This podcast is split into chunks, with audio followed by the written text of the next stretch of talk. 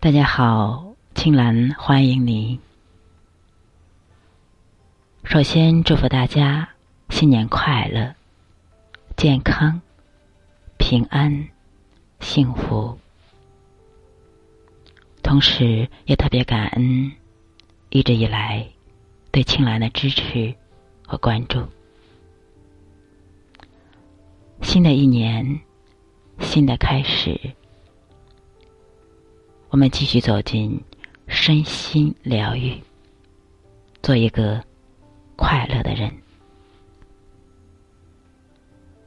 庄子告诉我们两个不生气的大智慧。第一就是生气是因为格局不够。庄子逍遥游中说：“小知不及大知。”小年不及大年，昔以知其然也。昭君不知晦朔，惠姑不知春秋。一个早上破土的君子，他是不知道什么叫晦，什么叫朔。每个月的第一天叫朔，最后一天叫晦。惠姑就是夏天出生的蝉，一般到秋天就死了。所以说，他是不知道春秋的。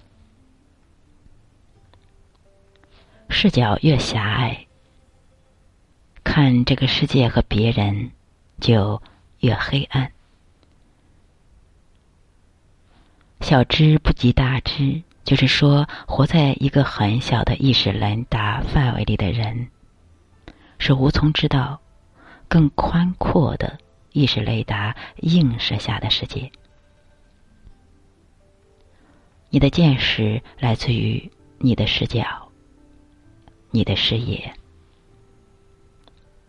一个视角狭隘的人，很容易看见别人的黑暗；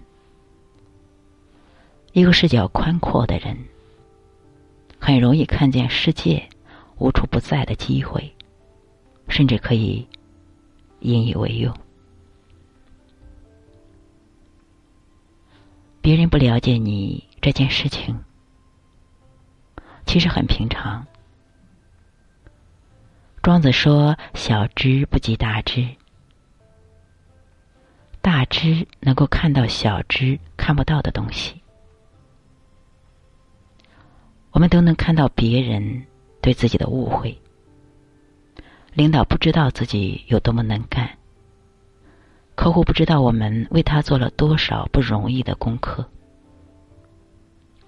员工不理解领导白天做老板、晚上睡地板的辛苦，这些都是常见的小知。如果你能够看宽一点点，你就会变得不那么容易生气了。用不同的维度看问题，是最好的从容之法。有一样东西叫无影灯，其实很简单，就是一圈灯。当灯从左上角打过来的时候，自然就会在右下角产生一个影子。但是如果在右上角还有一个灯，那这个影子就不存在了。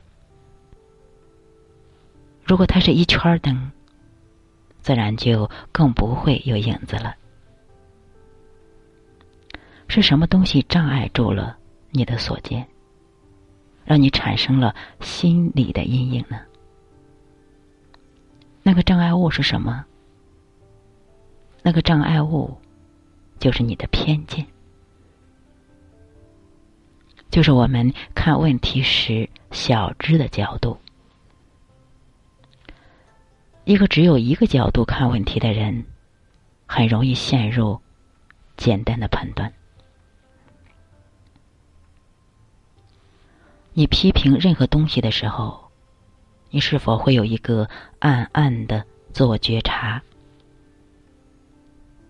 有没有可能我陷入的是一种意识雷达太狭窄而带来的偏见呢？我是否落入了小知的角度呢？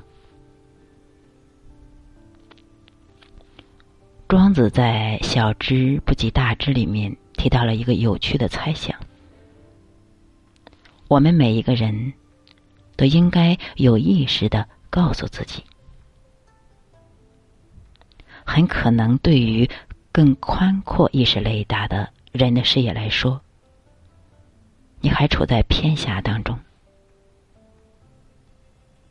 而因为这种偏狭产生的骄傲、愤怒、怀疑、不满、嫉妒等情绪，都只是因为无名。所以说，糟糕的情绪不仅仅来自于糟糕的习惯，更来自于没有打开的智慧。什么叫智慧？庄子所说的智慧就是大智，就是你是不是可以随时随地的变换很多的角度，用不同的维度去看一件事情。如果你发现今天的你比昨天的你变得更加能够从多角度看一个问题，变得更加从容的话，那恭喜你。你大知了。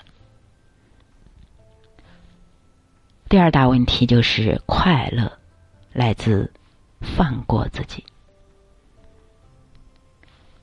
庄子《逍遥游》中说：“智人无己，神人无功，圣人无名。”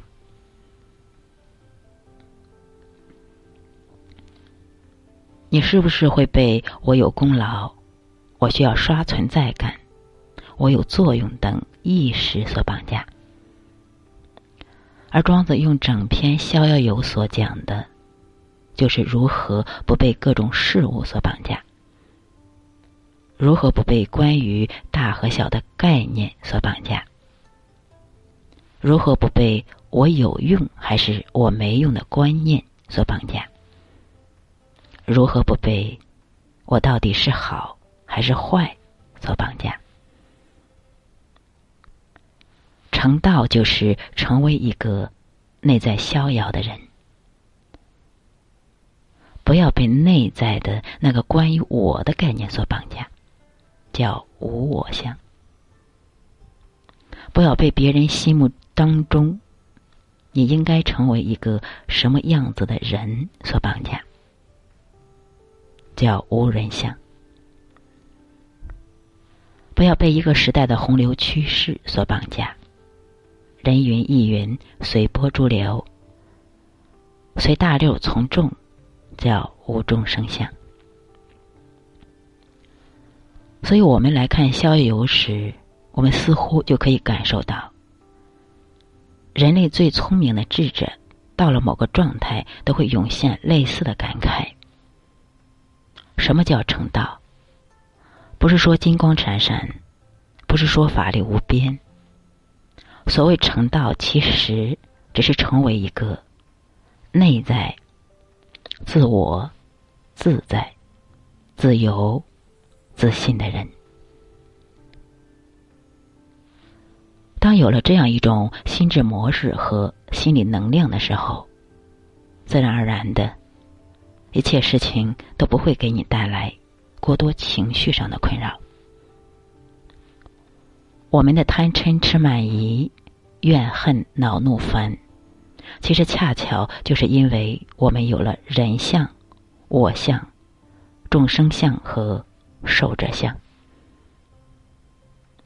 用庄子的话来说，我们被一种真假、美丑、权力、个人品牌是否有用、是否有文化、是否有人生意义。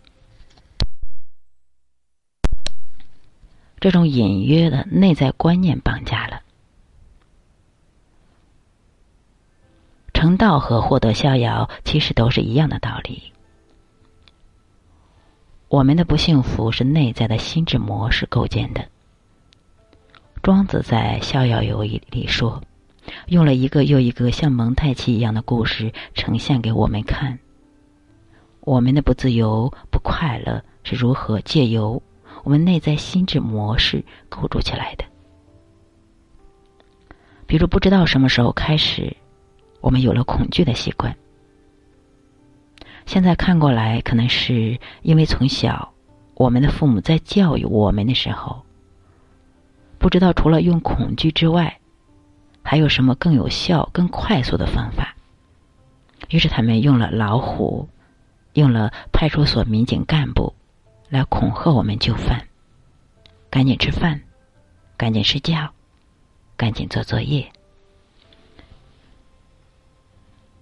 当我们后来不再害怕老虎，不再害怕民警的时候，却留下了害怕的习惯。它是如此的隐形，以至于我们没有发现它，但它限制了我们的逍遥。还有一些人是因为从小他的父母告诉他你不够优秀，所以很多的人会觉得自己不值得拥有所拥有的这一切。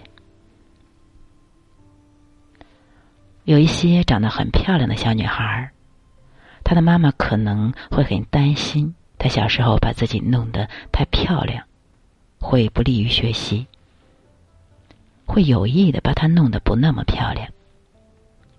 当她长大的时候，她对自己的性感、美丽，就会产生一种深深的、暗暗的恐惧。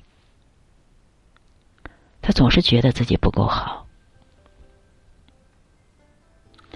还有一些父母会在孩子很小的时候告诉他们：“我们家很不容易，你读书要珍惜。爸爸妈妈赚钱很困难。”这样的教育虽然能够让小朋友建立起珍惜财富的观念，但同时也让这个孩子在这一辈子都不相信自己可以去拥有财富。这就是我们是如何成为一个习惯性恐惧、习惯性觉得自己不够优秀、习惯性觉得自己不配、习惯性觉得自己不值得拥有的人。我们不得不发现，每一个人都在过往的种种时间、种种机缘里面，形成了以上种种的心智模式的障碍。是这一切禁锢了我们，让我们成为了一个不自在的人。我们不需要抱怨父母，因为父母也是这样走过来的。每一个人都是这样的，所以庄子才讲“智人无己，神人无功，圣人无名”。我们需要的是走出来，觉察就是迈向了自由的方向。我们不需要去抱怨，我们只需要觉察。当我们觉察到所有的不快乐、不自在、不幸福，都仅仅是因为有一个隐形的罩子在禁锢着我们的时候，我们就开始勇敢的迈向了。自由的方向。在入睡之前，或许我们可以一起做一个简单的练习，去想一想那些最让你不爽的人，因为这个最让你不爽的人，会真正的帮你发现你不爽的原因。那个让自己不爽的原因，就是。你内在的恐惧，内在的分别心，内在的担忧。当你了解那只是一个概念上的假想的时候，或许你就可以放下与他的对抗了。你无需告诉任何人，但你必须要自己知道你在和什么对抗。由于人类在漫长的进化过程当中需要不断的竞争，所以习惯性的对抗就构成了我们心智模式的一个必然。它帮助了人类的进化，但同时有一个副作用。这种习惯性的对抗让我们不懂得如何去爱，甚至不懂得如何爱自己，让我们心生憎恨之心，让我们无法接受一切，让我们在与他人的沟通过程当中有意无畏的成为了一个竞争对手。他让我们不快乐。让我们最终产生许许多多的遗憾。所以孔子说：“仁者无敌。”他说的意思就是，一个真正的接近于逍遥状态的、有广泛的同情心和智慧的人，是不会轻易树立自己的敌人的。他在与众生互动的过程当中。会找到如何与他们和谐相处的方法。这一切都来自于我们对事情真相的洞察和理解。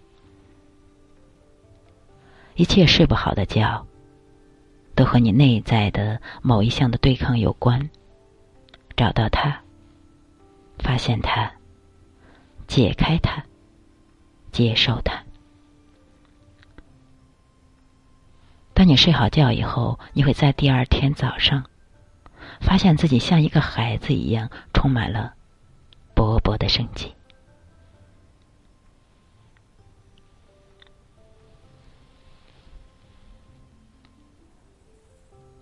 第一就是把自己的格局放大，第二就是放过自己。好，今天就到这里，感恩有你们。